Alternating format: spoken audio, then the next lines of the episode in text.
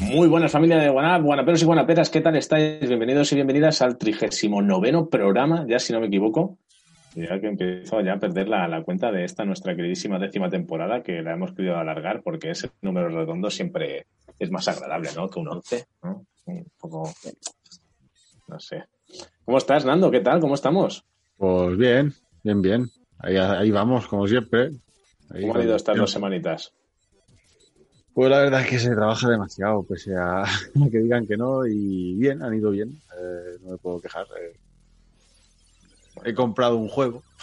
Oh, ojo, ojo, que eso no, quiere decir, que no quiere decir que haya jugado, eh. he jugado muy poco, pero he comprado Cyberpunk. Ah, bueno. Venía descargado de GOG, que no es que sea pirata, pero tampoco es. Es como si me hubiesen prestado. Entonces ha sido nada más comprar el código ya tenía la partida grabada de antes y todo, o sea, descarga hecha y todo. O sea, eras eh, en un vacío legal, estaba. Ahora ya estoy legalizado. Bueno, oye, ni tan mal. ¿Lo has podido probar un poquito o qué? ¿Un poquito más o no lo has dado? Eh, una horita más. Cuando lo, cuando lo compré, como se actualizó la última versión, pues entré a ver qué tal iba y tal y poco más. La verdad es que no, no le he podido dar lo que quería. Bueno, poco a poco. ¿Qué tal, Enrique Redondo? ¿Cómo estamos? Uy, yo no te Está muteado. Está muteado. ahora, ahora. Ah, muy bien. ¿Sí? ¿Todo bien? Todo bien, todo bien. Ah, también jugando ah, bastante. ¿A qué? ¿A qué juegas? ¿A Stadia? ¿Estás jugando a Stadia? He jugado, he jugado bastante. Sí, al Madden, que tenía el fin de semana gratis.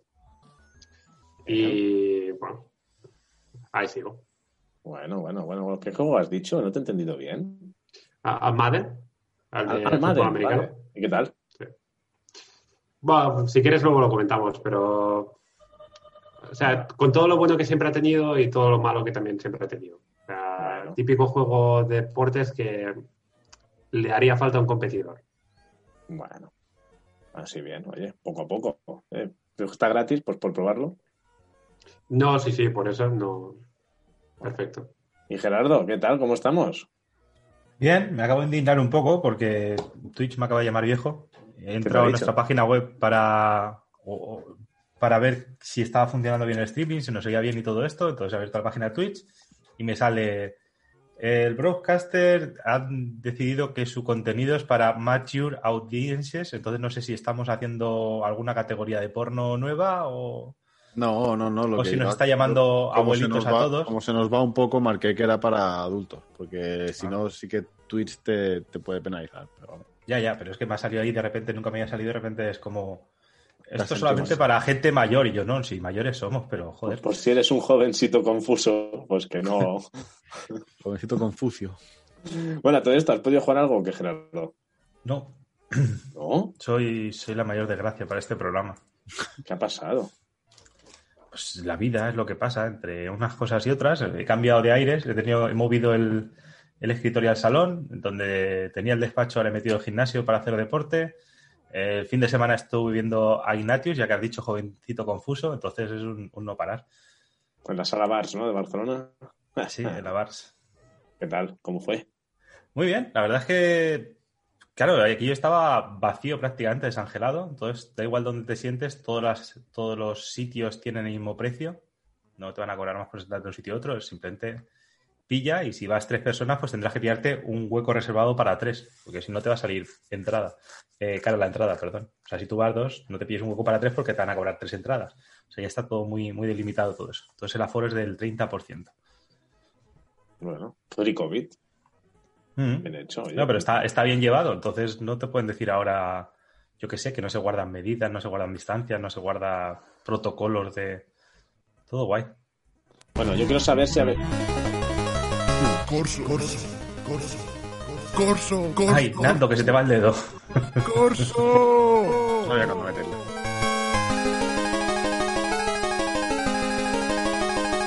¿A qué has jugado esta semana? Bueno, pues ¿a qué he jugado? Pues mira, ayer, por ejemplo, lo último a lo que he jugado, ayer probé un retín de nada, el Destruction All Star, este, el gratuito que han puesto para PS Plus de lanzamiento, Mm. Que no está mal, pero creo que puede estar mejor jugándolo con, con gente. Es decir, haciendo un grupo ni que sea de cuatro, a lo mejor te puede echar más risas que, que jugándolo solo. Así, ya te digo, ¿eh? primeras impresiones porque eché una horita de nada, probé tres de los cuatro modos de juego y bueno, recrea, pero claro, tú vas con esa ilusión del Destruction Derby de PlayStation 1, ¿no? Que lo recuerdas como algo tan mítico, unas tardes increíbles jugando con eso con los colegas y yo lo probé y fue como, pues menos mal que es gratis, porque si no, ¿qué crees? No sé, no, es entretenido, supongo que le tendré que dar una segunda oportunidad y explotar un poco más con más gente, pero bueno. a-. Somos cuatro aquí. Yo no digo nada, pero. Pero todos con Play 5, Son- No. Es verdad. está gratis en Play 5. No quería, no quería chafarle la alegría a nadie, ¿eh? si queréis podemos buscar otro juego, ¿eh? Que hay, hay más juegos. Pero ahí está el Rocket League, que eso sí que está para cuatro, ni que sea el modo informal. ¿Y a qué más he jugado? Pues mira, me he acabado este fin de semana, bueno, no este fin de semana, no, creo que fue el, sí, el lunes o el domingo me acabé el Star Wars, el Jedi Fallen Order. Juegazo, ¿eh? O sea, si no lo habéis jugado, darle un tiento. Si os gusta un poquito el estilo aventura y toque ese Dark Souls, tanto por la estructura de los escenarios como por ese pico de dificultad en algunos momentos y ese toque aventura, plan que en algunos momentos pues así con plataformas o correr por las paredes, hacer cosas en plan también un chart de todo. No sé, una mezcla muy buena y que la verdad es que el juego está bastante, bastante bien. Y yo me lo he pasado, teta, quiero más. Si no lo habéis jugado, os diría que, que le echaréis un tiento, la verdad. Y así ahora que venga, no sé si os lo dije ya en el anterior programa, he probado el Hitman, que lo he podido probar en VR por fin también, que están disponibles los anteriores todos del 1 al 3 en VR con la llegada del 3 y también muy chulo. Lo que os quería preguntar, que justo más corta con el asunto, es no sé si vosotros o, o en la audiencia habéis hecho lo del resumen de la Play, lo del resumen del 2020. No. No. Bueno, ¿Hay que yo lo he hacerlo- hecho. ¿Hay que hacerlo en la consola? No, tienes que entrar, simplemente entras en el link y desde el link te, te pide que te logues y entonces te da el, te da el resumen. A ver, Aprovecho para, para saludar a Magneto y Cerberus Kiva que están por ahí, que ya nos han saludado y que Cerberus comenta que Star Wars eh, se lo hubiese visto, en, mira, en, el, el- supongo porque como lo streameé, pero que está guapo, guapo. Dale un tiento, Cerberus, porque yo creo que te va a gustar, ¿eh? está muy chulo. Pues lo que os quería decir con lo del resumen de la Play, yo es que lo hice ayer. Ostras, ¿cuántas horas creéis que jugué en 2020? A la Play, solo a la Play, ¿eh? Más que dormidas. Más que horas de sueño. No lo sé, no lo sé. Di una cifra, va, arriesgate. 365 días, ¿cuántas horas? 365 días. Eh, 365. unas 600 600 horas. Más o menos a poner dos horas por día. 600 Serían más, horas pone, pone Gerardo. Y solo estamos hablando de Play, ¿eh? Enrique Redondo, Sete- 730 horas, perdón. Dos horas por día. 1500. Hostia. 500, bueno. Eh, Nando, Yo digo una por día. A 365. Sí. 1979 horas. Madre mía. ¿Y has hecho cuentas cuánto te sale eso al año? Además, el bisiesto, ¿eh? Más de 82 días enteros. Y lo primero que me dijo la, la compi de piso cuando se lo dije, dice, Dani, te podrías haber sacado un máster. Lo he corroborado, un máster son 1500 horas. o sea, y eso, que eso estamos hablando solo de Play. Es decir, incluye Play 5 y Play 4. No cuentan las horas al Animal Crossing en pandemia, ¿eh? Pero sabes que entonces te sale 5 horas al día, ¿verdad? Venga, Sí, va. claro, de media son 5 horas al día. Pero es que, a ver, los fines de semana, ¿qué haces con tu vida si no puedes hacer nada? Pues, a ver, ya, Ya, yo a pero veces esos son que- todos los fines de semana del año. ¿eh? A ver, lo que O sí sea, que que la se- excusa se del COVID es una excusa hasta cierto punto. ¿eh? A, a todo esto vamos a dar el- el- el- los datos curiosos. Los tres juegos más jugados, el primero el FIFA, con más de 300 horas y solo lo jugué un mes. Que ahí dije, hostia, el Warzone con 266, pero es que el tercer juego más jugado, Death Stranding con 176 horas. Ole. Que se dice pronto. Ahí yo disfruté del viaje totalmente, porque 170 Todo a pie, ¿no? Eh, que ¿Queréis sí, saber claro, todo. cuántas, a ver si adivináis cuántas horas he hecho yo, que la acabo de hacer. A ver, pues yo te voy a decir. Uy, por la cara es como demasiadas pocas mí. Va, 110. ¿Alguien más? Por ahí, 150. Ah, vamos a poner unas. Hostia, ahora que lo dices. A Play 4, hay que tener en cuenta que estamos hablando de. Ya, ya, Play 4. Yo pondría. Por debajo de 100, ¿eh? Ahora dirá, 23. Dos.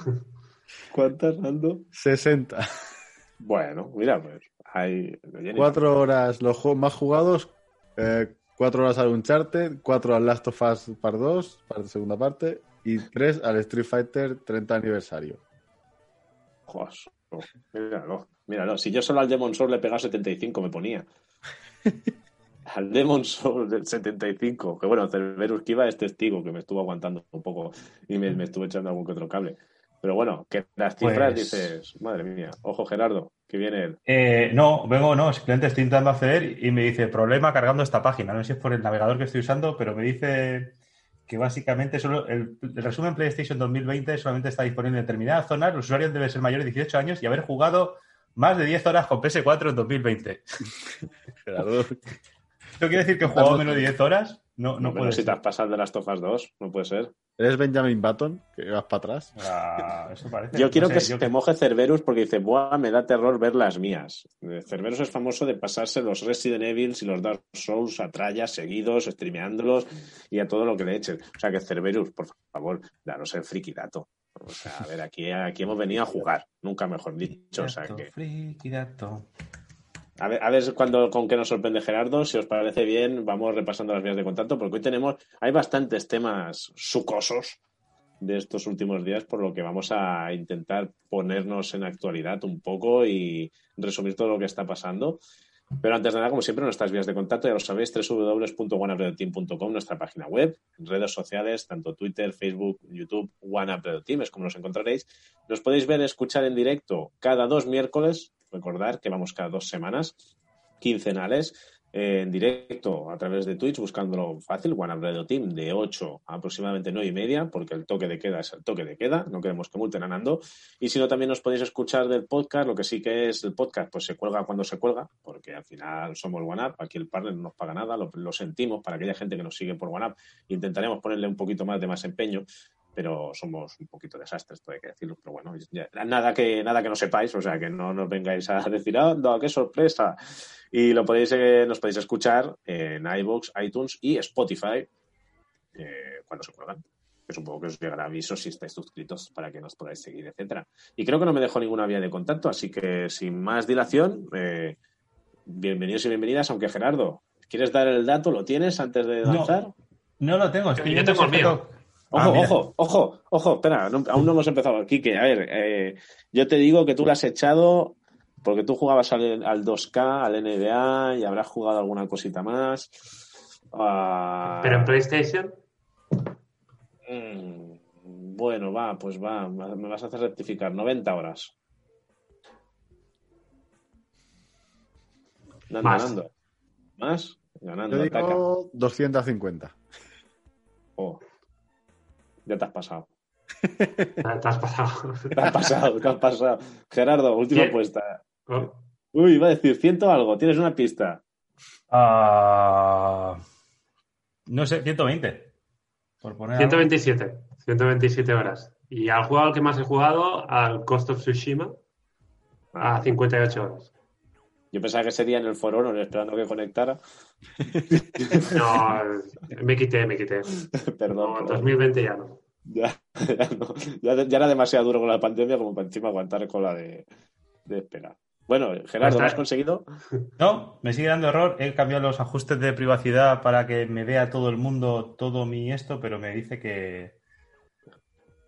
Cerberus, si quieres, por ejemplo, así en plan pista, porque no te sabría decir el link correcto, pero yo lo colgué ayer y dejé el, el hashtag en Twitter y desde ahí seguramente rebotarás alguna web que te lo puede decir, o simplemente Es- googleando con que pongas el resumen PS4 eh, 2020, te saldrá alguna noticia desde la cual te sale el enlace a- al blog de PlayStation, desde el cual te logueas y te sale. A ver, no soy la fuente más fiable porque me está dando error, pero básicamente la dirección es wrapup.playstation.com. con donde wrap up se escribe W-R-A-P-U-P. punto, todo lo demás, que ya sabes cómo se escribe. Pues ahora, ahí tenéis el, ahí tenéis el dato. Ojo que Cerberus Kiva lo va a buscar, que le sujetemos el buca, eh, eh, uy, el buca, el, El el, el cubata, el cubata. Esa mente, Corso, esa mente. Eh, sí, sí, hoy, hoy, hoy, hoy no doy yo, ¿eh? ya, os, ya os advierto que hoy os voy a dar el programa. ¿eh? O sea Corso, que- durante el programa, mirar Tinder, no. No, no, no, no, ya no, no tengo manos. Ah. Entre, entre Twitch y el ordenador y las noticias, no, ya no me quedan manos. Ya no, ya no. Como no le dé con el nepe, no sé cómo le voy a dar. Así que, nada, lo dicho, bienvenidos y bienvenidas al 39 programa de esta décima temporada de One Up Team. Vamos a ello.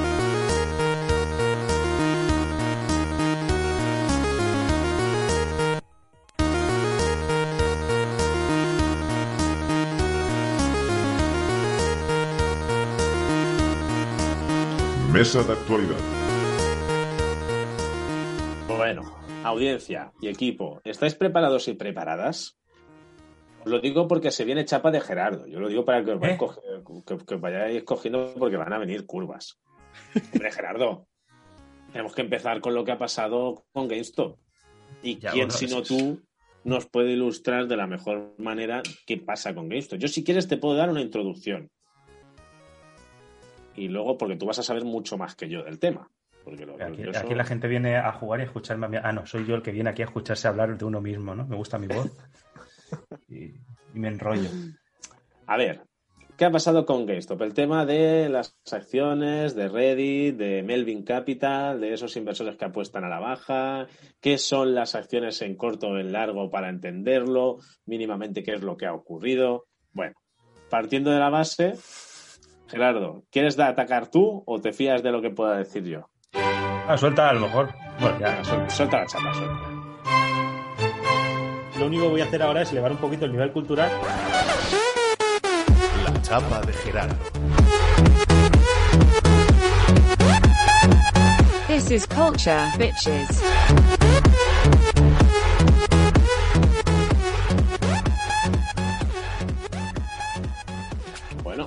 Bueno, pues nada, estoy frustrado con lo de PlayStation, que no me hizo cuántas horas he jugado. Mira, en cierto modo mejor. Porque a fin de cuentas, esta funcionalidad que es un poquito de red social parece que es eso, ¿no? Que las redes sociales más que para conectaros, siempre para que compitamos entre nosotros. Yo juego tantas horas, yo más que tú, yo más que tú. Pero bueno, volviendo al tema. El tema está en que ha habido cierta gente que se ha enfadado muchísimo porque ha empezado a perder mucho dinero. Eh, que bueno, no sé si para esto quieres hacer tú mejor la intro, ¿eh? que poner un poco todo sobre la mesa y a partir de ahí ir tirando. Según los ingredientes que se dan, resulta que un grupo de Reddit se olió o se dio cuenta de que habían grupos inversores muy potentes que estaban apostando por empresas mm, que estaban cayendo. Es decir, apostaban por la caída de la empresa para de esta Vamos, forma sacar. Si ¿Perdón? quieres, cortamos ya aquí directamente y empezamos a cómo funciona Wall Street. No, en este caso, o sea, hay que hacer una breve introducción porque si no, sí que es verdad, o considero yo que no se puede entender del todo lo, lo que ha ocurrido. Porque en el momento en que mm, este grupo de Reddit se dio cuenta pues, de que se estaba apostando por la caída de compañías como GameStop, decidieron hacer un movimiento y es como mm, hacer rebotar el mercado consiguiendo o haciendo o organizándose un grupo de gente para comprar coordinadamente acciones de GameStop, es decir, aunque fueran a pequeña cantidad, pero muchas personas, para conseguir que las acciones subieran. La pregunta es, ¿cómo puede ser que alguien gana dinero apostando por acciones que están cayendo de precio? Pues eso es lo que se le llama las, eh, inversiones a corto. ¿Qué es invertir a corto? Pedimos prestadas unas acciones a alguien a cambio de un beneficio, nosotros las vendemos y cuando bajan de precio unos días las volvemos a comprar y como las compramos más baratas las devolvemos, nos quedamos el, el beneficio y le damos la paguita a quien nos ha dejado la- las acciones. No sé si lo he explicado bien, Gerardo, si el ejemplo Sí, es ya válido. está, yo no, no hace falta que diga mucho más. O sea, Ese sería el resumen. Entonces, ¿qué pasa? Que por culpa de esta subida de precio que provocó este grupo de Reddit por la compra masiva de acciones de GameStop, cuando grupos como Melvin Capital les tocó pues devolver esas acciones, pues claro, tenían que pagar una millonada hasta el punto que han perdido más de 4.000 millones de, euros entre toda la gente que estaba apostando. Claro, no solo se ha apostado por GameStop, también por Blockbuster y otras marcas. Incluso se ha intentado hacer aquí en España a través de un grupo de Telegram con Tubacex o algo así, una empresa que nada, ha subido muy poquito, pero que bueno, han intentado hacer algo igual. Ya sabéis que aquí lo copiamos todo, pero en mal y en cutre. Entonces, pues bueno, ese es el resultado. Y eso es lo que ha llevado que GameStop haya sido noticia a nivel mundial, pero en muchos ámbitos, que, que incluso se están mm, ya eh, comprando, intentando comprar o hacerse con los derechos para ya hacer la película de lo que ha ocurrido. O sea que ya habrá que ver cómo acaba todo, porque incluso han habido movimientos un poco raros como el bloqueo de aplicaciones de compra de acciones. Eh, que eso es como decir, vamos a frenar esto para ver si podemos aplacarlo. Incluso no todo el mundo que ha apostado por GameStop a ganar dinero, sino gente que se quiso subir al, al tren cuando iban por 300 dólares, al bajar al día siguiente a 190, pues todo eso son pérdidas. Así que ha sido bastante bastante varapalo para mucha gente, aunque algunos otros pues han podido pues pagarse los estudios, pagar tratamientos médicos o regalar switches a Nintendo Switch a hospitales, que también se han dado casos.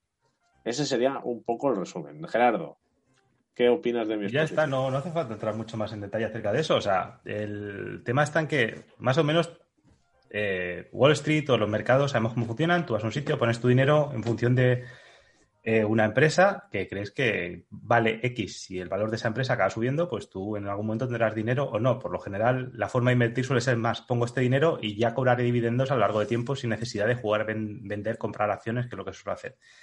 El caso es que como la panda de Wall Street son una panda de hijos de puta, eh, se han inventado un, se han inventado un, inventado un modelo de negocios, por decirlo de alguna manera, que básicamente es apostar a que alguna empresa va a caer o va a bajar y es algo bastante truculento y suculento. Entonces, ¿qué es lo que se llama eh, posición en corto, shorting o como lo quieras llamar? ¿Qué es lo que tú has explicado? Es, yo compro X acciones, bueno, no compras, que es lo que tú has dicho, pedirías prestadas con un dinero que ni siquiera tienes que ponerlo adelanto. Tú, por lo general, cuando compras algo, pues si tú vas a comprar 10.000 euros en, en lo que sea o en acciones normales a largo, tú tienes que poner tus 10.000 euros de adelanto, ¿no? Porque lo estás comprando.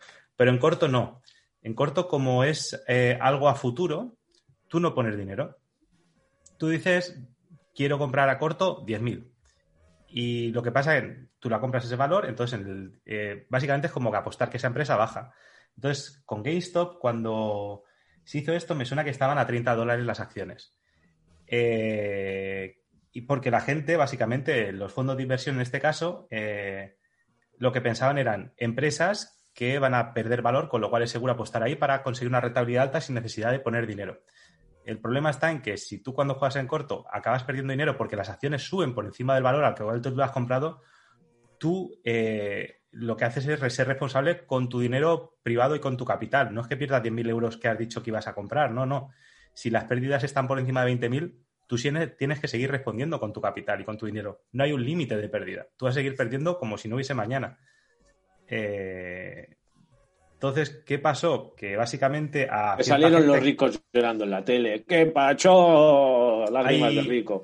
Sí, existe un foro en Reddit que no me acuerdo ahora que se llama Wall Street Bet, si no me equivoco, que es gente hablando acerca del tema de acciones y también en ese foro pues hay determinada gente que no le parece muy bien que se haga ese tipo de especulación, más aparte es gente que se ha criado con videojuegos, con, bueno, hay muchas historias que se contaban también con gente que, por ejemplo, cuando hubo petó la burbuja inmobiliaria y hubo la gran crisis hace poquito, en 2008, si no me equivoco, muchísima gente perdió su dinero y entonces estaban todos los bancos, fondos de inversión y demás diciendo, no siento, no te puedo dar dinero, no haber jugado, esto es el juego, esto es las reglas, dame tu dinero y ya está. Básicamente se comportaron como buitres y ahora pues existe algo de justicia poética o de Robin Hood. Entonces lo que hicieron es organizarse en un foro y decidir comprar todos juntos acciones. De tal manera que cuando tú compras, como hay interés, haces que las acciones suban el resto de gente había apostado que bajarían. Pero al empezar a comprar empezaron a subir, empezaron a subir y cada vez que subían, pues esa gente iba perdiendo cada vez más, más, más, más dinero hasta llegar a un punto que valían, pues eso, 300, el tope, no sé cuánto estuvo, 300 y algo. De casi 400, 350 y pico llegó seguro. Eh, pues ahora mismo, ahora mismo están a 102, las de GameStop. Eh, lo acabo de abrir.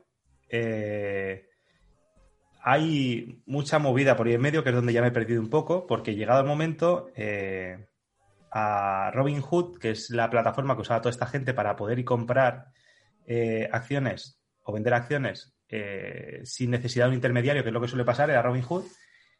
Y Robinhood, pues le decidieron, para tratar de defender la posición de las acciones, e impedir que se comprase y se vendiesen acciones de, de GameStop. No sé si vender o, comprar, o las dos. Ahí es donde ya me pierdo un poco la historia. Creo que no dejaban comprar, que no dejaban comprar más para que no se siguiera inflando el tema y por otro lado se ve que en algún caso, o yo por ahí leí, que en algún caso incluso la aplicación les había obligado a vender por, su propia seguridad. Ahí yo ya no sé hasta qué punto tiene eso de cierto. Puede ser.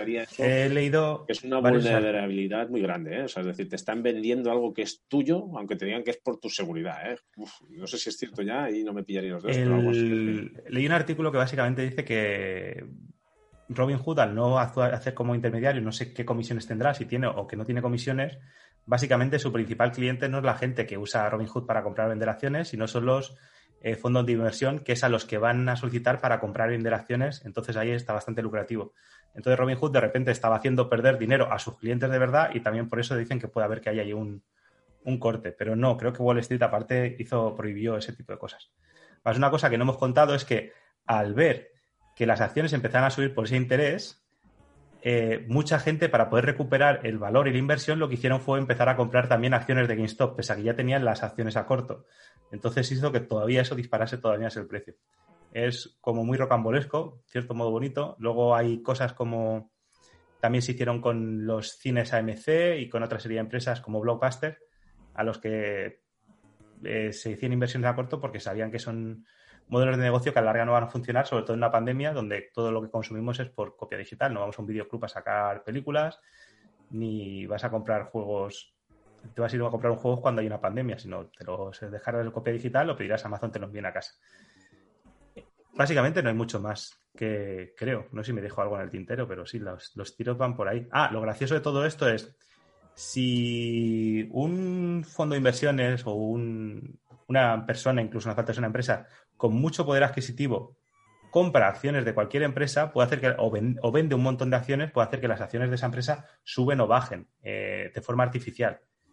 Y eso está perfectamente, es perfectamente legítimo dentro de la bolsa. O sea, es una estrategia más. Pero si un grupo de gente se asocia y decide hacer esa misma estrategia, entonces ya es cuando parece que eso no está permitido. Un poco gracioso e injusto, pero bueno, es lo típico, lo que siempre dicen los neoliberales. Los neoliberales básicamente lo que quieren es Em, privatizar los beneficios y luego ya, pues, eh, socializar, ¿cómo es? Eh, sí, hacer la, hacer duda de las pérdidas, hacerlas públicas.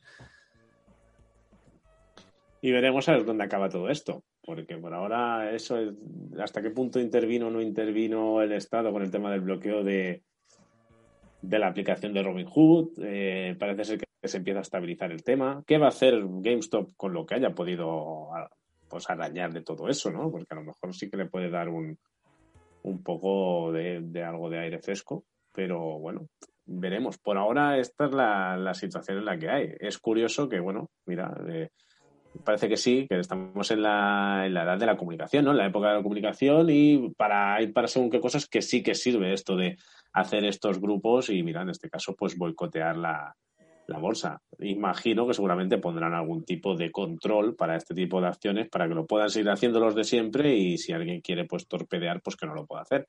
Pero bueno, veremos cómo acaba. Ya veremos la película, porque como la van a hacer, pues veremos a ver. Que no sé si queréis comentar algo más sobre, sobre este tema. Mira, te puedo decir eh, que a Cerberus también le da error la web, ¿eh? Ah, pues a lo mejor es la URL que estoy usando yo, que está mal. Ya mira, era, era, era, la misma que he usado yo y no, no había problema. Yo también me ha funcionado. O sea.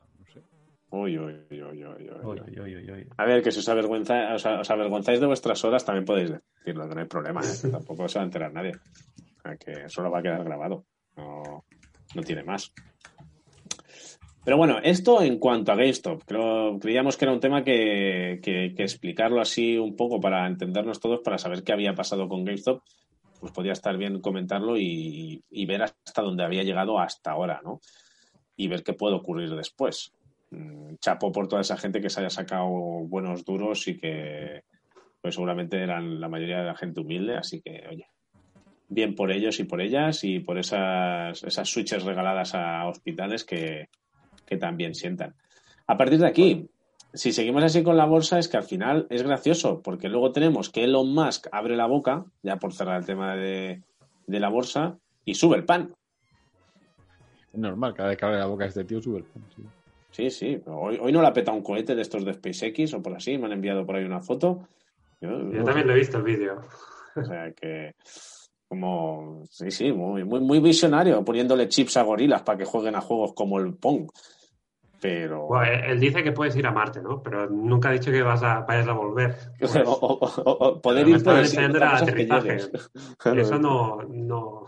Hombre, La idea es que los que van a Marte van a vivir a Marte. No Claro. van a volver, van a ver si se puede vivir. Entonces ya no vuelven. Lo que pasa es que la- el aterrizaje en Marte debería ser mejor del que han enseñado. Porque. sí. Bueno, pues si vamos con Elon Musk, que como que decimos, cuando habla, pues todo el mundo atento ahí a comer de su mano, pues decía algo así como que, pues que la, la- la estética de Cyberpunk era increíble y que el diseño era brutal. Dijo eso, ¡pum! Subieron las acciones de CD Projekt. Pero Ya eso es normal, a ver. Pero- Él es el precursor. Él no, no hizo el, la- el Cybertruck, que también fue un, tuvo un pack con el, el cristal en la presentación. Pues él era un visionario. Era veas. mismo, pero antes. Gerardo, ¿tú cómo lo ves todo esto? Que, que alguien abra la boca y ocurra esto, pues claro, lo que me hizo a mí mucha gracia de Twitter es que la gente iba explicando, di Twitter, o di no sé qué, o di no sé cuánto, ¿sabes? Para ver si subían también las acciones, ¿sabes? Solo por decir eso, ¿sabes? Pero estamos seguros que es por eso. O sea, yo estas cosas me han dejado un poco. Por un lado pasa eso, este hombre habla de eso. Por otro lado, él dice que en sus Teslas va a poner dentro de la plataforma de juegos que tiene, creo que es Tesla Arcade, la ha llamado, no me acuerdo cómo se llama. eh, aparte de poder jugar a Cuphead, ahora vas a poder jugar a The Witcher 3. Pero aparte coincide una semana, a mí me hace gracia porque es como, oye, que, ¿cómo se dice? Eh, correlación no implica causalidad. O sea, la causa no sea a lo mejor que, que Elon Musk haya abierto la boca. Curiosamente venimos de todo el tema de GameStop y de que un grupo de gente se organiza en un foro de Reddit. Vete tú a saber si lo que no ha pasado es que haya un foro en Polonia con polacos que han dicho, hey, después de lo del Cyberpunk han bajado las acciones en, de CD Projekt. Vamos a, vamos a hacer lo mismo. Y se hayan organizado, vete a saber, en su Forchan particular o su, como se quiera decir, o su foro coches polaco, eh, se hayan organizado y han dicho, vamos a comprar acciones de CD Projekt. Y eso ha hecho, haya hecho que las acciones suban. No sé, yo no me he metido a verificar si una cosa u otra. De todas No, maneras, yo también es cierto que este tío dice Bitcoin y sube los Bitcoins. Entonces, bueno, pues ya está. Si somos así eso. idiotas. Nosotros, nuestra fuente, o la Vandal, que hacía tiempo que no la saludábamos, y de ahí sacamos el salchicho y el salseo, o sea que, que no hay problema. Dice Cerberus que, que, claro, poniendo. A ver, que si hubieran puesto. A lo mejor el cohete llevaba el Cyberpunk instalado por el tema de los bugs, porque algo así hace referencia Cerberus que iba y dice: así le salen los cohetes con bugs, ¿no? Que- pero bueno. Pero este es un prototipo, este ni siquiera es uno de los de los que están está probando para más son las cápsulas de transporte humanos y mercancías, ni siquiera todavía le queda. Este hombre, con ya solo con el tema del Starlink, que quiere enviar miles y miles de satélites, no sé hasta cuánto eran en total, pero creo que era una salvajada, no sé si eran Diez. 40.000, para que haya internet en todos los rincones del mundo. Si ya los que hay ahora, que son cerca de mil, ya a veces los ves pasar por el cielo, y hay gente que los ha grabado y fotografiado, que pasan así en plan estela, que debe acojonar. O sea, mirar el cielo y ver como una, un, reguero de luces se mueve para un lado, dices, bueno, pues a mí no me hace puta gracia, pero bueno, cada cual. ¿no? Eh, Pero esto, cada, cada dos por tres tienen la obsesión las empresas estas, ¿no? También Facebook quería, tenía un programa con globos aerostáticos para llevar wifi a, a África. Google, Google. Ahora esto es con los satélites. Google tenía también algún proyecto de esto y al final No saben rentables. Lo de los globos de Google, se- hace poco salió la noticia que lo había cancelado porque estaban perdiendo dinero a mansalva. O sea, no tenía sentido alguno. Bueno, ya que estamos hablando de cosas que no salen rentables y de Google, podríamos hablar de Stadia, ¿no? Stadia. ¿Cómo me la veis? de- de- del estudio de desarrollo. Bien, no vamos a- del total. Vamos a explicarlo, vamos a explicarlo. A ver, Enrique Redondo, ¿quieres contarlo tú o te pongo en antecedentes? No, pon- ponme en antecedentes, Corso. Vale. Eh, creo que fue ayer que explotó la noticia que Stadia, como dice Enrique, cambia de estrategia, ¿vale? Cambia de estrategia, no, no pasa nada aquí, ¿vale? El cambio de estrategia es que cierra sus estudios internos para poder crear un negocio sostenible. Y hablando de cierre de estudios internos, estamos hablando de 150 personas más Jade Raymond. Ojo, ¿eh? Que no estamos hablando de una cualquiera. ¿eh? Jade Raymond, ¿eh? La, Jade la- Raymond. la- la- la- la jefa de Assassin's Creed, ¿eh? La, que, la productora ahí que estuvo al pie de cañón con ese primer Assassin's Creed que lo petó. Que fue en plan visionaria. Que a ver, que a esta mujer no le va a faltar de trabajo, ¿eh? Y a los otros... Pero ya estaba en el 2, ¿no? Ella ¿En salió en el- la segunda parte, ¿no? No sé si fue ya desde el primero. Jade Raymond creo que era la, la- la productora ya desde los inicios de, de Assassin's Creed. de Eso, Ok, da igual, da igual.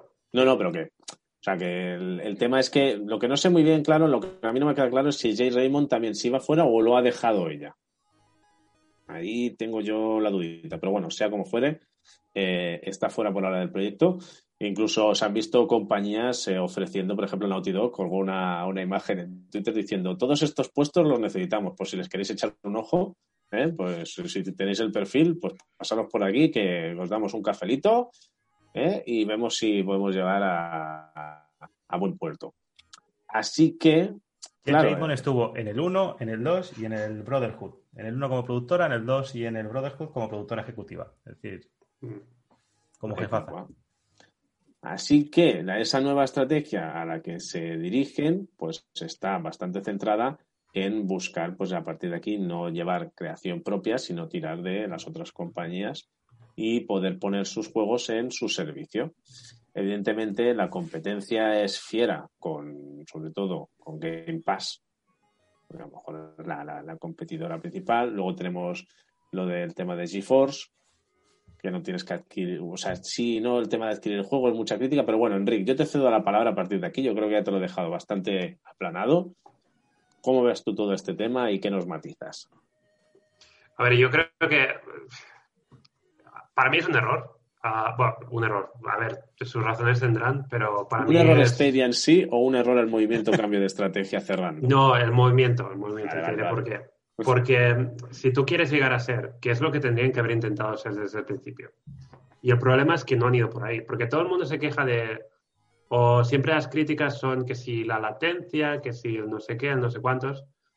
Eso no existe. Yo juego habitualmente, no tengo ningún tipo de problema ni de latencia, ni de ah, errores, ni de caídas, ni de caídas de frames.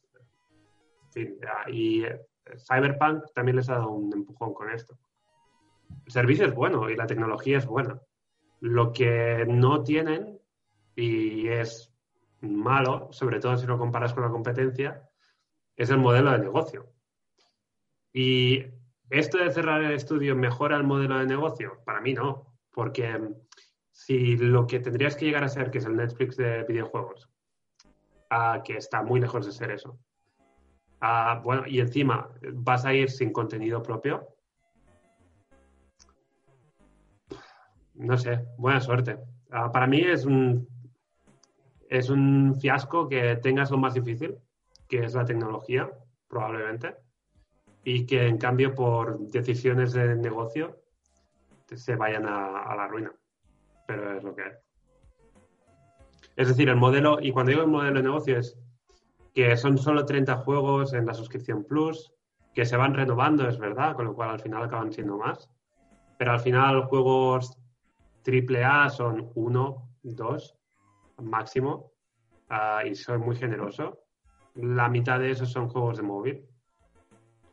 Ah, la otra mitad son juegos bastante antiguos o con lo cual que no tiene tampoco mucho atractivo y luego básicamente los juegos interesantes los tienes que comprar los que hay porque el catálogo tampoco es muy, muy amplio. Entonces, es eso, si vas sumando suscripción pero no tienes todo, sino que lo- te lo tienes que ir comprando y tampoco tienes mucha cosa que comprar y encima ya no va a haber exclusivos, pues Mal, mal, mal, mal. ¿Crees que el anuncio que hizo Amazon con, con Luna pudo también derivar de... No, no creo, porque- O los 18 millones que creo que hay ahora de usuarios en Xbox Game Pass, que creo que es una cifra que se dio hace poco, que se eh, asegura que de un año para otro van a conseguir duplicar los usuarios. Es la, la tendencia. No creo, sinceramente, no creo. Ah, yo creo que el problema es, es ellos, es el, el- el modelo que han sacado. No la competencia. Eh, si ellos lo hubiesen hecho bien y lo aún están a tiempo, yo qué sé, igual ahora se iluminan y pero aún podrían hacerse su hueco. Y tienen una ventaja sobre Amazon y sobre ah, ah, incluso sobre GeForce, que es que está, están primero. Y Amazon tiene que abrirse hueco a como sea, y supongo lo, lo acabará haciendo, pero, pero lo tienen por hacer. Este día ya tenía, tiene esto. Lo que pasa que, en fin, la son demasiado ratas. La pregunta es, ¿es el primer paso para el cese de este tipo de Yo- actividad en, el- en Google? Yo creo que no, No. a corto plazo, pero ah, A ver, es A- conocida a corto Google de, no que, creo. de que le gusta picotear en todos los lados, si funciona chapó y si no se retira elegantemente. Es decir, no sé, la elegantemente no. Bueno, ya me entiendes, es decir, bueno, dices, Pero sí, sí, no. Tiene fama de, de dejar abandonados proyectos de estos. Pero, a ver, es una lástima porque yo personalmente, si me quiero comprar un juego y lo voy a jugar en... o sea, no voy a jugar multijugador, yo me lo compro, me lo compro ahí. Porque paso de descargarlo de la PlayStation Store o donde sea, instalarlo, actualizaciones cada dos por tres. Si lo tengo ahí, en, un clic ya lo puedo jugar inmediatamente. Ahora, si es un juego multijugador, pues ahí sigue viendo el otro gran problema, que es que no hay comunidad. Pero, ¿cómo vas a hacer una comunidad si no tienes algo mucho más interesante que el resto? Que, al final es lo que Netflix, yo no sé cuántos años habrán estado perdiendo dinero, me imagino que muchos. Pero tenían que apostar por crear la comunidad dando algo que los demás no daban. Pero aquí tú da- van dando menos que lo que dan los demás ah, y esperan agrandar la comunidad. Pues es que no funciona así. Es que tienes que invertir fuerte o es que no te vas a abrir hueco. Y me parece que esto, cerrar un estudio de 50, 150 trabajadores, eh, ¿cuántos trabajadores tiene Google? En fin, no creo que esto sea apostar fuerte. ¿qué opináis el resto? ¿Cómo veis todo este tema de, de Stadia? Que te veo ahí, Gerardo, que a veces así abriendo como la boquita, como diciendo, ay, que quiere decir algo, ay, que quiere decir algo, ay. Eh, me lanzo, que me lanzo, que voy, que voy, que no. Eh, no sé, creo que la toma de decisión es, la han tomado en un momento un poco raro. Y entonces, juegos como, bueno, juegos como Cyberpunk, realmente yo creo que es el, el que ha realmente lanzado el, juego, el videojuego de plataforma en la nube. Por ejemplo, en GeForce Now, hablando de la competencia, eh, tienes eh, ray tracing activado, entonces puedes jugarlo todo esto y además el precio en comparación de, de suscripciones es como la mitad, ¿no? No sé, en Stadia son 10 pavos al mes y en GeForce Now creo que son 5 euros. Un poco menos de 10, sí, 10, algo así. Y encima no tienes el problema de eso porque tú en GeForce Now estás jugando con Steam. Entonces, mientras la gente esté en Steam, tienes jugadores con los que seguir jugando, gente jugando desde su PC y tú estás jugando en un PC que no es el tuyo. O sea, me viene muy bien. Como tengo que trabajar con Mac, no me hace falta comprarme un ordenador, solamente tengo que estar en GeForce Now y me viene bien. Y luego, aparte, también viene muy bien el, el hecho de descolgarse ahora eh, con el tema de hacer exclusivos por todo lo que estamos viendo con PlayStation 5, Play, Play 5 y Xbox. Como no hay disponibilidad, nadie se puede hacer con eso, no hay stock, pues si quieres jugar a una última generación, o te vas a comprar un PC pepino y te dejas una pasta, o te vas a, Stadia. Entonces, si tú te pones a ver la cantidad de usuarios que le han reportado últimamente eh, eh, Cyberpunk a, a Stadia, bueno, a cualquier plataforma en la nube, en comparación con lo de antes, es normal que si eches cuentas digas, hostia, es que en vez de tener todo este dinero apostado en estudios propios, me sale mejor en traerme eh, estos juegos de gran calibre y traérmelos aquí, pagar lo que tenga que pagar, porque esta gente sí me está trayendo usuarios y sí que hace que haya gente apostando por suscripción, etcétera, etcétera. Es como las series Pepino en, en Netflix. O sea, Netflix, por ejemplo, de vez en cuando se hace un- una serie super tocha, Stranger Things, eh, The Witcher o la que sea, simplemente para atraerse más suscriptores. Pues en este caso creo que pasa lo mismo con, con Cyberpunk. Y este día en este caso lo ha visto claro. Cuando vuelvan las consolas otra vez al ritmo normal, pues entonces a lo mejor entenderán la importancia de tener exclusivos o no. Es que entonces tienes que conseguir eh, un juego así como exclusivo. Es, es que también, y otra cosa que de este momento, que venimos de Microsoft comprando Bethesda. Se han gastado una pasta increíble porque eh, ellos entienden que, vale, ellos, tienen, ellos lo tienen todo. Tienen el Game Pass, ah, tienen el servicio en la nube también, que aún no está listo, pero bueno, ya, ya, ya va estando por ahí. Ah, y aún así se han gastado la pasta en comprar Bethesda porque, porque los exclusivos y los juegos propios, pues es lo que hay, es lo que te trae jugadores también. Y en cambio Google, pues bueno, parece que, que no piensa igual. A modo de paréntesis, habrá que ver si lo de, ahora que dices Bethesda y, y Microsoft, que la compra de Bethesda por Microsoft aún no es válida. La Unión Europea tiene que decidir. Esa es noticia de hace también uno o dos días que también habrá que ver. Recordemos lo que le hizo Microsoft a Nokia.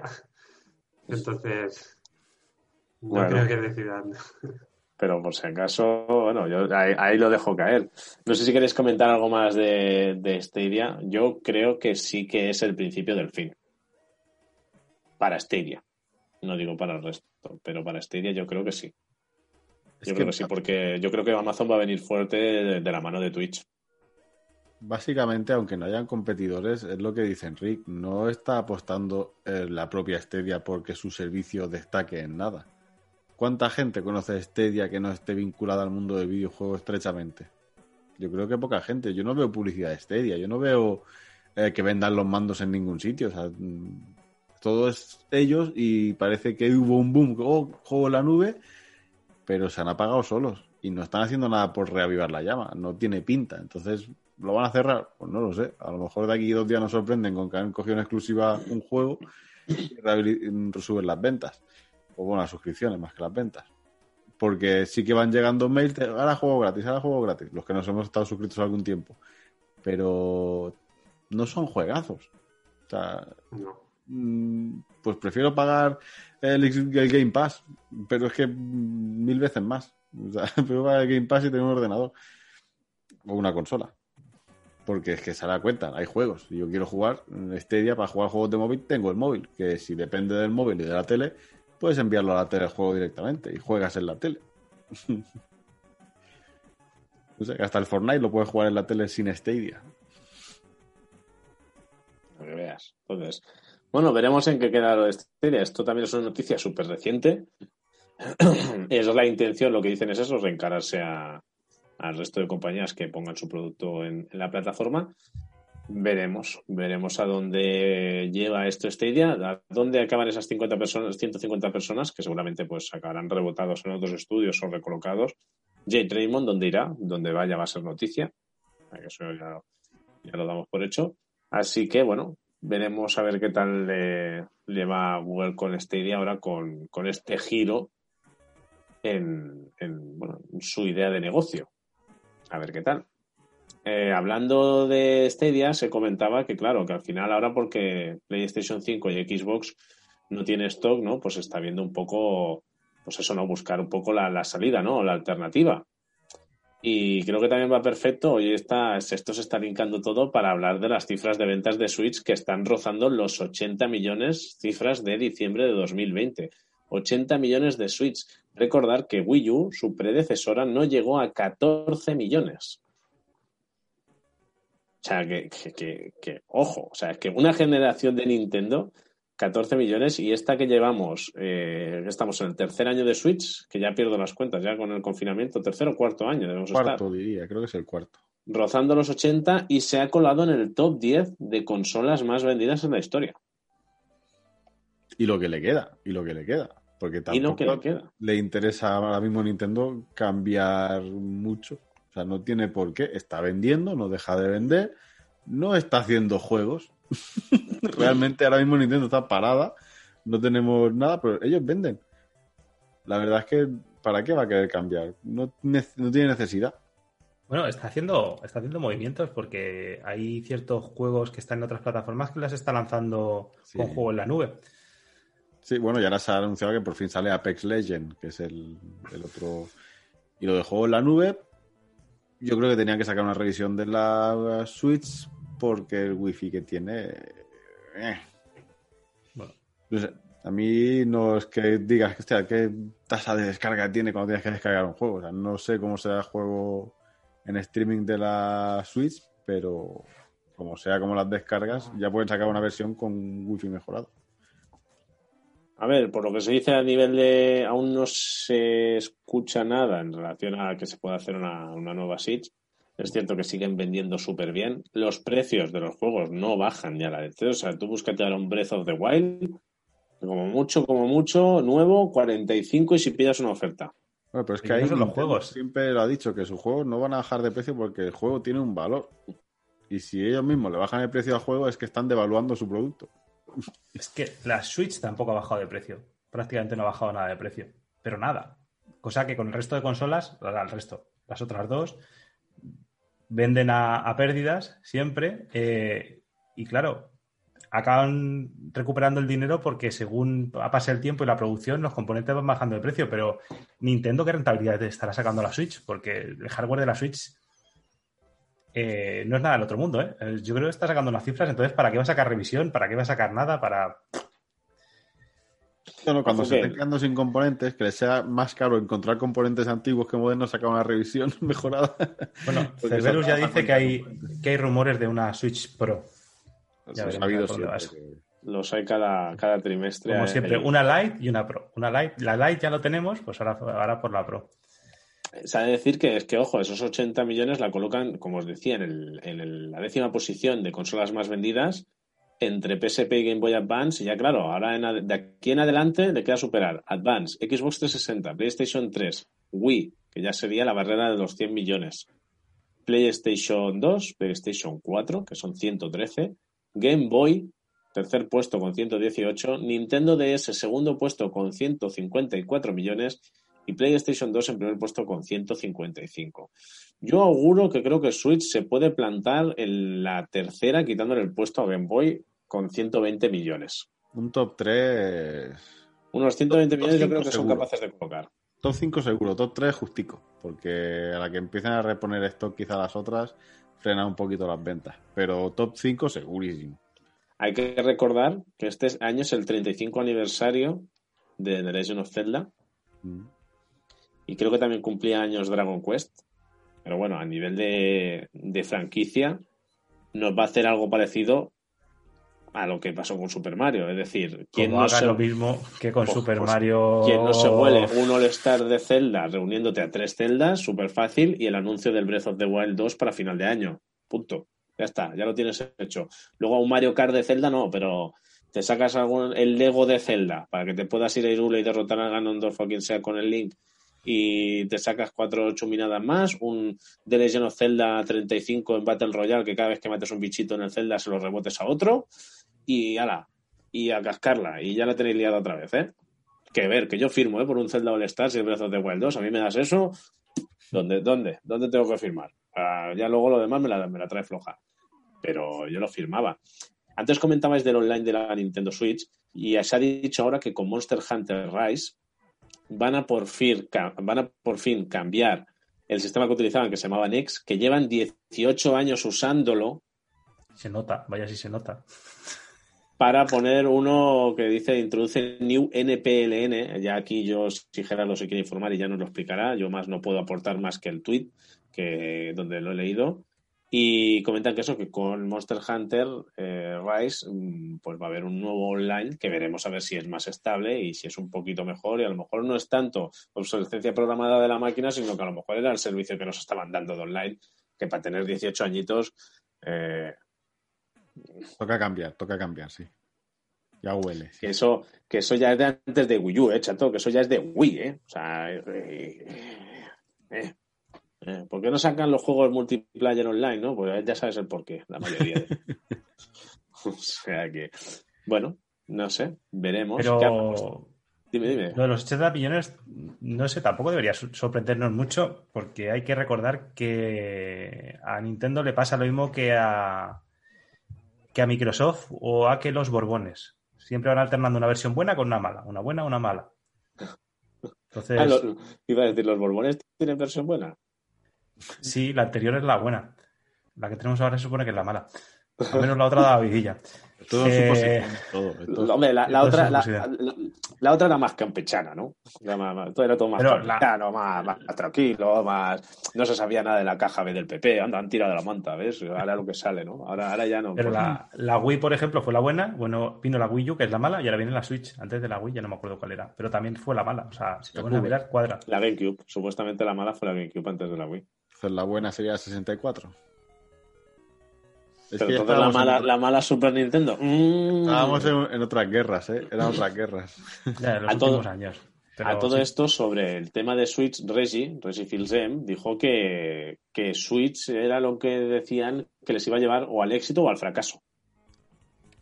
Todos sabemos que el poder económico de Nintendo es grande y que le daría seguramente para fallar una, dos o tres generaciones. Pero bueno, que era una cosa importante girar la tortilla después de lo que vinimos de Wii U, que no era mala máquina, pero no caló y no era lo que la gente esperaba, a pesar de tener muchos juegos buenos que estamos viendo que los están reeditando para Switch. Sí, pero también aparte los ingresos de Nintendo, eh, que no hacen mucho ruido, pero generan bastante dinero con los móviles. O sea, ya no es solo la Switch. Nintendo ahora mismo tiene que tener un colchonazo muy bueno. De sacar una cagada rollo Virtual Boy. O sea, se la podría permitir perfectamente. Sí, bueno, pues que se hace un poco a- el eco a que Wii U, salvando las distancias, lo comparan con Virtual Boy, ¿eh? Sí, una mala estrategia de marketing. En en este caso fue, el- fue un mal marketing más que una mala máquina. Eh, Virtual Boy era una máquina que no tocaba. era muy pronto. Correcto. Veremos, veremos. eh, veremos hasta dónde llega hasta dónde llega Nintendo. Por ahora no les va nada mal, sea con nueva generación o sin nueva generación. O sea, Lo que tienen que hacer es comprar Sega ya, hombre, y se dejen de historias, hombre. Hombre, eso sí, eso estaría bien. Sí, sí, eso sí. bueno, eh, ya que estábamos hablando de consolas y ya por acabar de cerrar el tema y del tema del stock, ha salido también la noticia, mm, ha salido, si no me equivoco, pues mira, hoy, hoy mismo, de que Sony, y eso ya es algo que ya se sabía y supongo que, suponemos que también con Microsoft pasa, ¿eh? que no solo con Sony, pero que Sony pierde dinero con cada PS5 vendida, que el precio está por debajo del coste de fabricación. Recordad que aquí en el programa ya comentamos programas antes que nuestra teoría de la falta de stock es por tener ese control a la hora de venderlas diciendo, si vendemos hasta aquí, vamos tirando bien y contra más retrasemos el hecho de tener más stock nuevo, pues más nos iremos ahorrando en costes de, de fabricación. Esta noticia lo único que creo que nos da es que nos confirma, vamos, casi, ya, sí, ya estaba confirmado casi ya del todo, de que esto es una estrategia, al tener este stock corto, diciendo, bueno, mientras de aquí a marzo llevemos a estas unidades, ya nos va bien y luego ya vamos tirando y vamos, vamos reponiendo. No sé, ¿cómo lo veis? Ahora si queréis os doy un par más de detalles de la noticia, pero así, a modo de introducción, ¿qué opináis? No, realmente mm, también es una- un mal año, nos ha tocado un mal año la nueva generación. Y que tengan esto recortado se puede ver a mil factores. Que sí que es verdad que les va a ir bien, les va a ir bien sobre todo si con Nvidia fabricando chips, que se ve que no sé si había habían dicho que iban a subir precio de, de chips porque se estaban quedando sin existencias de chips gráficos para abastecer a las nuevas consolas. Entonces, quieras que no se, se- todo se alarga debido a, a mil cosas. Y ya les va bien por lo que tú dices. Tienen que cumplir con que cumplan cifras, ya está. Tampoco hay bombo excesivo, no se están viendo los exclusivos. parece que no tengan prisa, que está todo un poco en stand-by. Tal cual, así a modo de resumen, más o menos se han vendido unas 4,5 millones de PS5, supuestamente con estas pérdidas, pero que la compañía ha obtenido un incremento significativo en sus ingresos con respecto a los del mismo trimestre del año anterior. O sea, que, a pesar de ello, y además que están ya en más de 47 millones de suscripciones a PS Plus, que todo hay que decir, este mes se han portado con ese Control Ultimate Edition, el Concrete Genie y el Destruction All Star que a lo tonto, a lo tonto, pues oye, son más de 100 pavos en, en juegos. Veremos, veremos. Eh, la gente sigue buscando PlayStation 5. Se dice que incluso la gente que compró para reventa han tenido, uno, no sé si me pareció leer la cifra de que habían tenido un 58 millones de, de, de- de- ingresos. Que lo encuentro una salvajada, ¿eh? si el dato es real.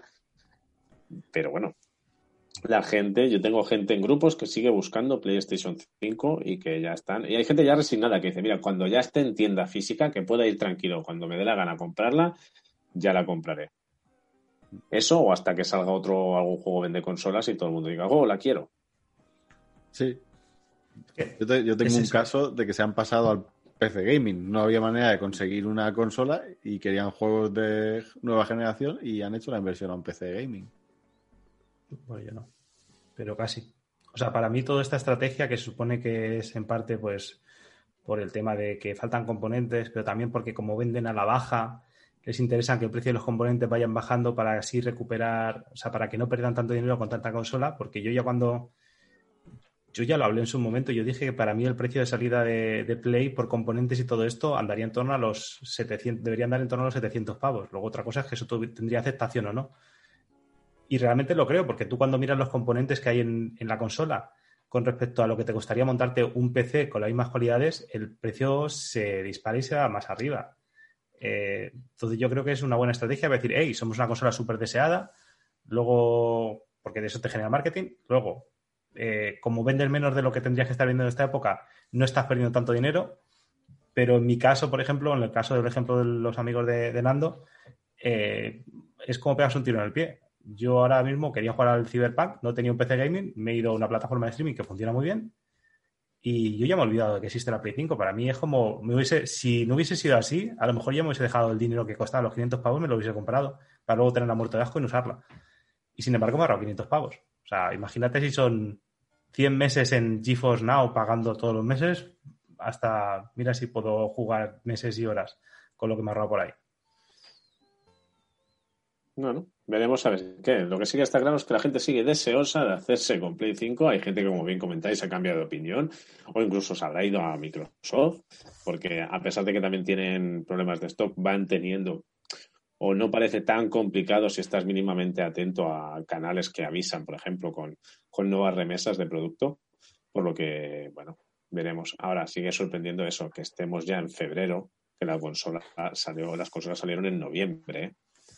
Que cuando pasó lo con PlayStation 4 hubo problemas de stock hasta, recuerdo yo, pasadas navidades, creo. Pero yo creo que no fue tan, tan exagerado. Tampoco había una pandemia por medio. También es cierto que eso al Pero si final- te das cuenta tampoco es que haya un vende consolas. Ningún juego que haya salido que haya dicho, hostia, me tengo que comprar una Play 5 por esto. Bueno, creo que el Spider-Man también he leído por ahí el dato que había vendido más de 4 millones el Miles Morales, ¿eh? más de 4 millones, que se dice pronto. Mira, 4,1 millones de unidades, aunque bueno, supongo que se deben sumar las de PlayStation 4 y las de PlayStation 5, ¿eh? Pero que también un juego que salió hace nada y que, mm, a pesar de ser un buen juego, se le criticó de que era un poquito corto, o una expansión, como quien dice, del anterior.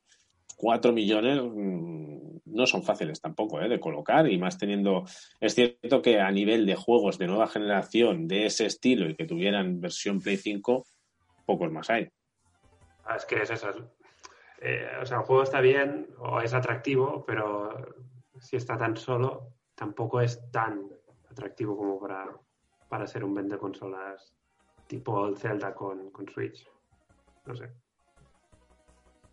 Veremos a ver cómo, cómo avanza el tema de las de, de- del stock de las consolas y, si al final, pues oye, si todo el mundo que la quiere la podrá conseguir o al final a este punto llegaremos al nivel que dirán, bueno, te- tendrán que bajar el precio y que salga stock para ver si la gente la pilla. Pero bueno, bajarlo lo dudo porque están precisamente, como comentábamos, recuperando lo que la inversión que ya tienen hecha. Veremos. Esto a lo mejor nos trae una generación que se alargue más en el tiempo. Ahora decían, hostia, cada vez se acortan más las generaciones, salen antes las nuevas generaciones. A lo mejor este, este impasse nos va a hacer que se mantengan los ciclos de consola. Si es que hay otro ciclo de consola, que eso lo decimos mucho últimamente. Pero mira, es una manera de estirar una consola. Tienen más tiempo para hacer juegos, los estudios, puede que salgan juegos con menos bugs. no sé. Veremos. Hay que aprovechar este tiempo de, de- sin consolas para hacer las cosas bien hechas. Sería lo que tendrían que hacer, creo yo. Bueno, y así repasando, si ha habido algún titular así de última hora que nos hayamos podido dejar, que no hayamos comentado, me viene uno aquí que a ver qué os parece, a modo de cierre, si queréis, que es que el creador de Ori, el juego de Ori and the Blind, carga contra los vendehumos de juegos como Cyberpunk o No Man's Sky.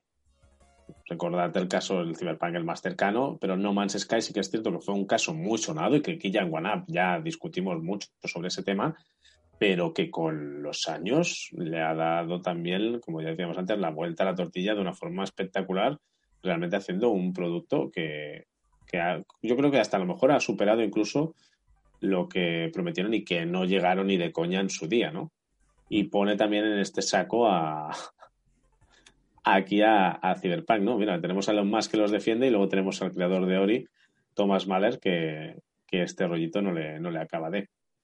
Entonces, eh, dice que todo empezó, ojo, que nos viene aquí con una persona muy querida en nuestro programa y que nos va a traer muy buenos recuerdos. Dice, todo empezó con Peter Molineux. Comienza diciendo él, con el tema del Curiosity Watch Inside the Cube.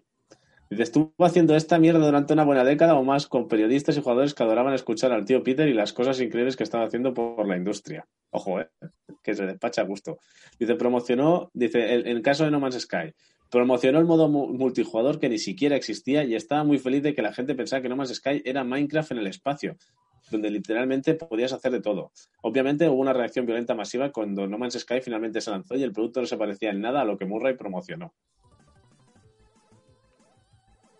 Que vendehumos han habido muchos, ¿no? A ver, Claro. es que los desarrolladores, bueno, yo no creo que este tío sea ya un desarrollador indie debido a los acuerdos con Microsoft y demás, pero bueno, puede ser que sí, lo siga siendo, haya vendido solamente esto.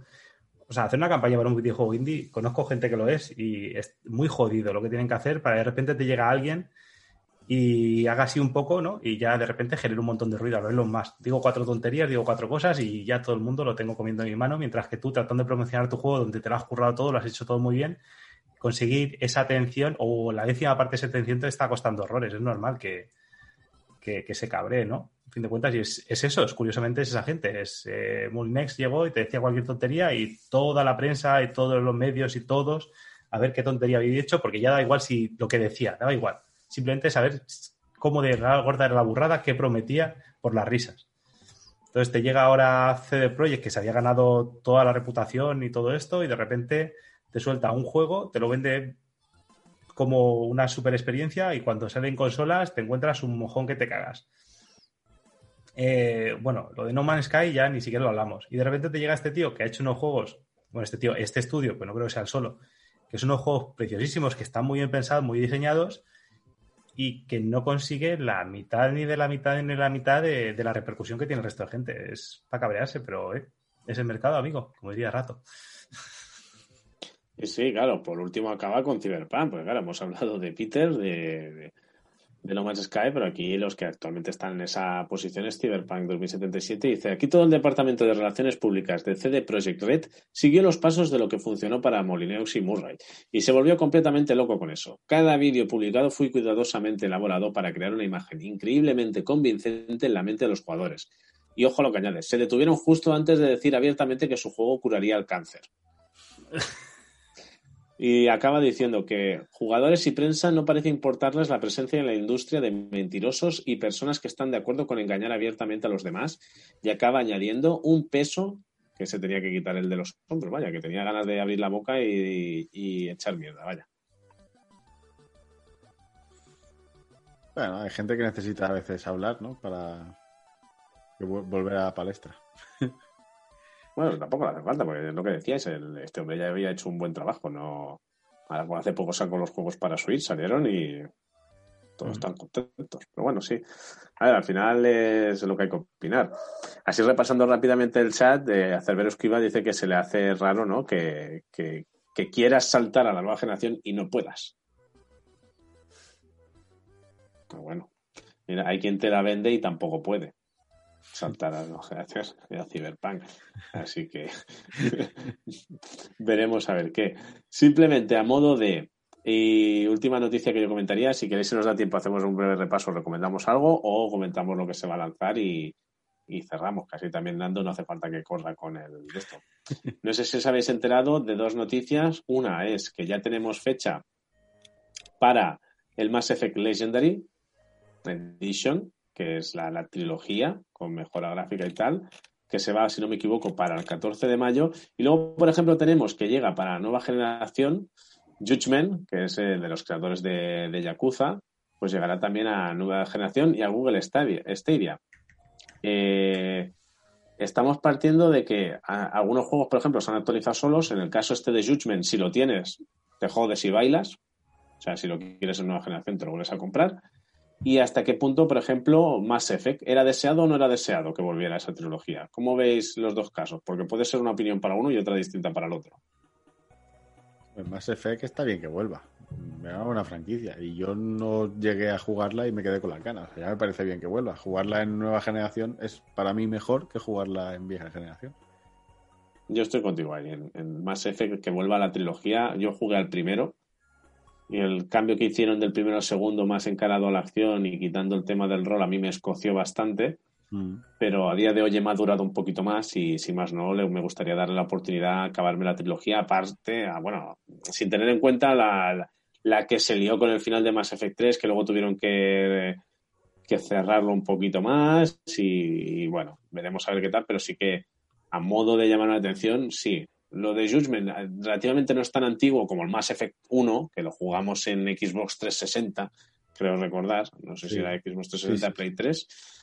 Eh, puedo entender que se, pues coño, pues como se ha hecho con, por ejemplo, Shadow of the Colossus, ¿no? O sea, en su día vendió mucho, pues es un buen filón traerlo a nuestros días, ¿no? Judgment es de PlayStation 4, hasta hace poco creo que hubo hace un 3-4 meses una oferta en PS Store de que estaba por 11 euros en PlayStation 4 y ahora de golpe intentas volver a sacar el- un juego estilo Yakuza, también después de ver el éxito que ha tenido el, el último Yakuza, el Like a Dragon, con de estilo rol, que este sí que tiene actualización gratuita en marzo.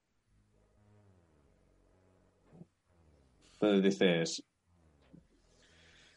no sé, que a mí que alguien me lo explique. Que a ver, que cada uno tiene su, su modelo económico, sino que se dedican a Stadia, ¿no? Pero, pero no sé. Pero lo de Mass Effect va bien. Yo también jugué, no, no sé si al primero o al segundo, pero eh, es un juegazo. Que bueno, ojo, que han, han enseñado una edición legendaria que va sin el juego, que incluye un casco por 150 dólares. Por ahora solo en mercado estadounidense. Está muy guapo el casco, ¿eh? Por eso. El casco es una pasada. Está muy bien hecho, al menos en las imágenes se ve bueno. Lo puedes importar, Corso. No, no, calla, calla, que hace poco compré en Zavi y ya me empezaron a calentar la cabeza de, uy, que, cruza los dedos a ver si te llega, o ojo con las aduanas. Y ya me calenta la cabeza, coño, me dos felpitas que me había comprado yo, una del Zelda ahí, toda fachera, y me, me- me están jodiendo la vida. Y ahí estoy pensando, ¿llegará no llegará? ¿Tocará pagar más? Corso va a caer. No te resistas. Si ya sabes el precio y ya tenías el casco en mente y la edición y tal cual, A ver, los cascos me gustan mucho porque yo acabé cayendo en el de Fallout, que me volví loco buscando esa edición y al final la conseguí por mitad de precio nueva desde Francia. Pero desde Francia, desde Amazon Francia. O sea, me llegó por 10 euritos de gastos de envío. O sea, me llegó regalada. Eh, de Mass Effect ni he sido tan fan como de Fallout, porque de Fallout 76 no es que lo fuera, pero de Fallout sí. Y el casco sí, es una pasada. Pero yo ya con el de Fallout ya me estoy empezando a dar cuenta que me estoy haciendo mayor y que no tengo un almacén donde guardar cosas. Creo que Senando ya pasó una época que me acuerdo yo que dijo que se tuvo que deshacer de varias cosas porque ya no sabía dónde meterlas. Entonces quiero evitar llegar a ese límite y que si el- algún día me apetece comprarme otra, que aún siga pudiendo porque decir, mira, pues aún tengo un huequito en la estantería para ponerla, no que tenga que estar haciendo aquí andamios para ponerlo para ponerlo todo. No, Nanda, a ti te pasó eso. Sí, sí, yo, yo actualmente están muchas cosas en cajas porque no sé dónde meterlas, básicamente. Eh, y lo que va a pasar es que va a acabar todo a la venta. porque para estar en cajas ocupando. No, pásanos, pásanos el listado antes. Hacemos, podemos probar a hacer ya televenta por, por Twitch. Hacemos una, una especie de subasta o algo así, ¿no? Eh, pues mira, oye, estaría bien. Vamos pasando Ahora- títulos y que vayan poniendo precios, ¿no? Y- Ahora que a lo mejor vuelve el precio justo, vamos a hacer nuestra versión, ¿no? En plan, A jugar. Dios, O sea, pues hay títulos que tienen precio que cuesta adivinarlo, ¿eh? Ya te lo digo. Algunos No, se han pues- revalorizado y otros han caído en picado, que es curioso. Pero- bueno, es que solo hace falta ver, por ejemplo, las cartas Pokémon, que hace poco se vendió un Blastoise por 360 mil dólares. ¿Hasta dónde vamos a llegar? Al final es coleccionismo. El otro día me enseñaba un colega el mando aquel que sacaron para el 20 aniversario de la PlayStation, Sí. que supongo que debía costar pues como un mando, 60 o 70 pavos. Lo están vendiendo por eBay por 240. Fácilmente. Si alguien lo quiere pagar, pues, A ver, si tuviéramos una casa como Ibai de 3.800.000 euros con no sé cuántos metros cuadrados, pues digo, pues ahí seguro que pueden meterlo todo, pero claro, nosotros no, el partner no nos, no le llega al partner, no, no le llega. no le llega, pero bueno. ¿Tenemos alguna noticia, Enrique Redondo, de cine o series? ¿Alguna cosa? Aparte de que Uncharted al final se ha retrasado creo que para 2021, si no me equivoco. ¿Hay alguna Pues que yo sepa, nada destacado. Empezaba el rodaje de Además, Sonic yo no 2, a te- lo mejor. También te tengo que decir, yo no las busco, me llegan, por desgracia. O sea que- Algo de que Sonic 2 se empieza a rodar ahora en marzo o algo, ¿o no? no sé, no he oído nada.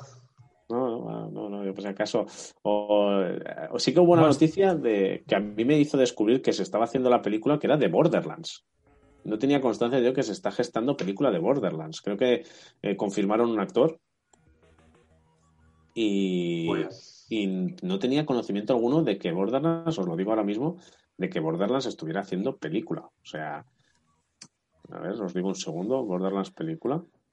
He visto Pero lo más- a Lo más importante es el estreno de Monster Hunter. Ah, bueno, es verdad. ¿Qué ha pasado con el estreno de Monster Hunter? Se supone el 26 de marzo, ¿no? Iremos todos juntos a verla. ¿Pero en serio está Sí. puesta para el 26 de marzo? ¿No, no, no se han...? A saber, se retrasará otra vez, seguramente. Pero yo voto por directamente ir en coche, secuestrar a Enrique poniendo una bolsa en la cabeza y quitársela una vez que estemos en el cine y atarle con abridas allá al asiento no se pueda mover. Ah, pues no, no, ya había no alguna... sé si- Retrasarse, no sé, el retraso ya lo lleva de fábrica la película, yo creo, pero... Os he de decir que sí, sí que había noticias. Acabo de encontrar una de octubre, o sea, a lo mejor sí que ya lo comentamos y yo es que no me he acordado, que Kate Blanchett estaba en el papel de Lilith. Y, ahora hace poco se había confirmado otro actor. O sea que, bueno, mira, mejor. Si lo hacen bien, puede ser una película que puede estar muy bien. El juego está muy chulo. Y el 3 lo están regalando cada 2x3 por Amazon, porque te lo ponen a 9-10 euros.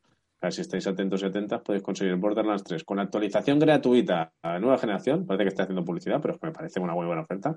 Por 10 euritos. Oye, un Borderlands, ¿eh? Que yo no consigo Acabo- mal. Acabo de ver que Monster Hunter, uno de los, uno de los actores es Ron Perlman. O sea, Mila Jovovich, vale. Estaba el Tommy Ha, Tommy o como sea, pero es que está Ron Perlman, está He- Hellboy. Bueno, veremos a ver si se acaba saliendo, ¿eh? Porque tampoco queda tanto para retrasarla. Pero bueno, Freyan pide perdón porque llega tarde para nada, hija. Y con lo que siempre nos apoya, ya ves tú. Usted puede hacer lo que quiera. Bienvenida, sea la hora que sea. Y bueno, lo tonto, lo tonto, se nos ha ido el programa.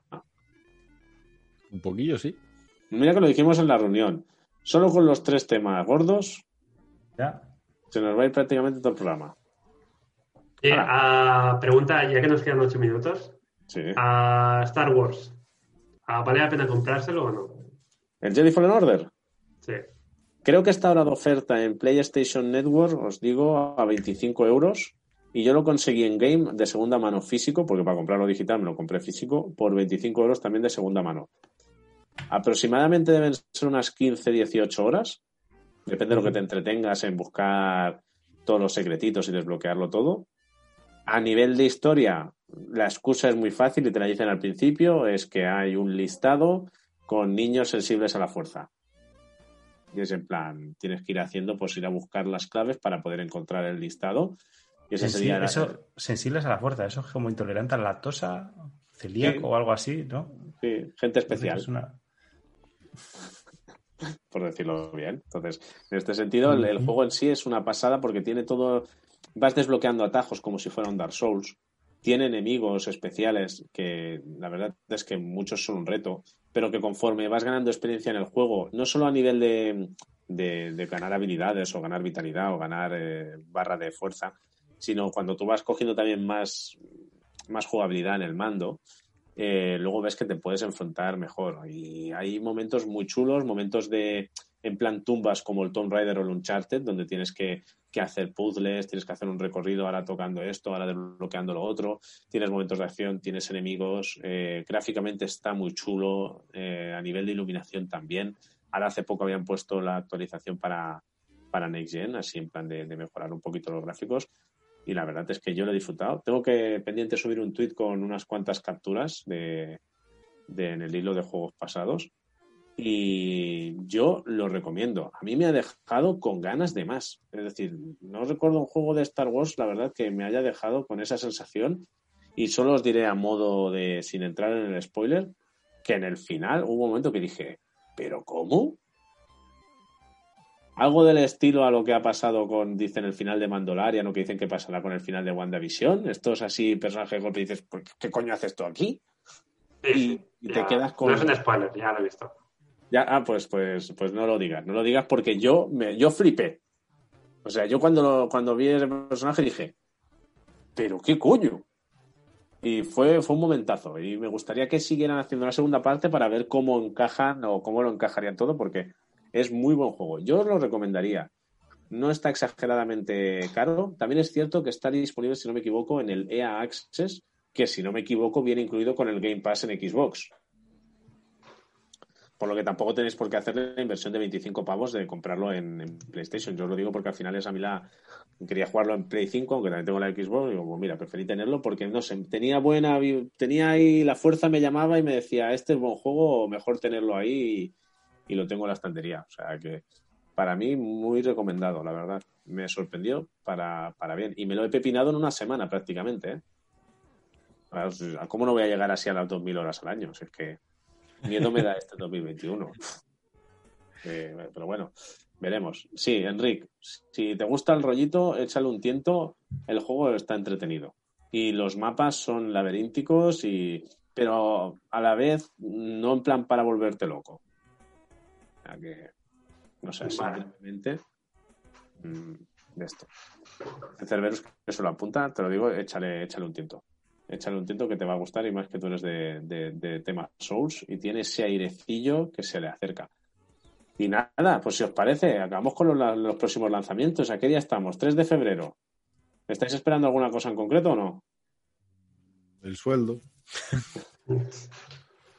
no. Bueno, así, para como de aquí hasta dos semanas que no nos volvamos a ver, lo más seguro, deciros que tenéis el Is X Monstrum Nox. Tenéis también Little Nightmares 2, que sale el 10 de febrero, que es de aquí nada.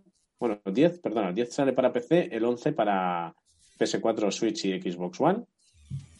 Super Mario 3D Wall, 12 de febrero, es decir, finales de la semana que viene. Y ya para entonces ya habremos vuelto, que ya nos quedará para final de mes el Persona 5 Strikers o el Bravely Default 2, que ese también sí que le tengo yo ganas. Al Bravely Default sí que lo estoy esperando. Y el Little Nightmares 2 también, pero tengo el reto de que estando a día 3 me lo acabe antes de que salga el 2. Veremos si llego. No lo he empezado, ¿eh? Así que... Bueno, familia, no sé si queréis añadir algo más, comentar algo más. Enrique Redondo, ¿todo bien? Todo bien. Bueno, pues gracias por, por un programa más y mantenernos al día de, de Stadia, ¿eh? Cualquier cosa nos dices.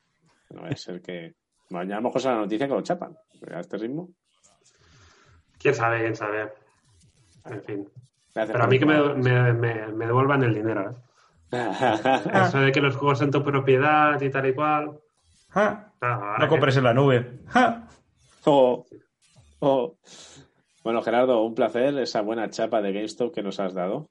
Igualmente. Era, hoy, hoy tocaba, ¿eh? Hoy tocaba. Tocaba. Ya te buscaremos una chapa para el próximo día también. Para... A ver si sigue como de esto. Buscadores de chapas, ¿no? Tenemos que hacer una Buscadores de chapas. Buscadores de Sí. chapas. Bueno, audiencia, no os preocupéis, que tarde o temprano seguramente volverá o análisis de Gerardo o mío o de quien sea, ¿eh? O sea, que estamos trabajando en ello. Pero es que al final la actualidad se nos come el programa. Y para comentar algo rápido y mal, pues mira, nada, ya he recomendado el Star Wars porque lo ha dicho Enrique, porque si no, ajo y agua. Pues bueno, Gerardo, lo dicho, gracias. Todo el mundo quiere un yoga nuevo o algo de hacer deporte, ya lo A sabes. ver si, a ver si lo sacan. No, yo esperando el Yoga Master 2. Yoga Master Pro o intenta saber. Veremos, veremos si siguen con el tema salud del Nintendo y nos sacan algo, nos haga algo decente. Y bueno, Nando, desde la nave nodriza, Un placer estar aquí. A ver si, si los confinamientos nos dejan más tiempo. A ver, si en principio ahora para el día 7, lo que es aquí en Cataluña, se acaban las supuestas restricciones, pero saber hasta qué punto. Hay que tener en cuenta que vienen elecciones, entonces les interesa que podamos movernos a estos cabrones. ¿eh? Para eso sí. ¿eh? Para Tenemos un una semana. Para ir a un meeting, sal de tu puto pueblo. ¿eh? Pero para ir a ver a un familiar o otra cosa, te quedas en tu casa. ¿eh? O sea, ¿Cuánto sentido común? Si es que así no va. Así no va. Así tendríamos no va. que ir a Andorra, coño. Pues mira, Bueno, no abramos más debate. Familia, lo dicho, un placer a todos los que nos habéis seguido, las que nos habéis seguido a través de Twitch. Ahora que ahora creo que tenemos el pico de Twitch, es cuando nos vamos, cabrones, cabronas, entrar antes. y ya lo sabéis, cuidaros y jugad mucho. Un abrazo de familia. Adiós, adiós. Dios.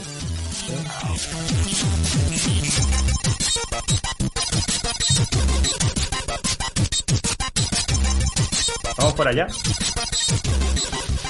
No, para no bajar volumen. Ah, vale. ¿Y ahora ya estamos fuera? Ahora sí. La otra opción era ponerme a comer doritos delante del micrófono.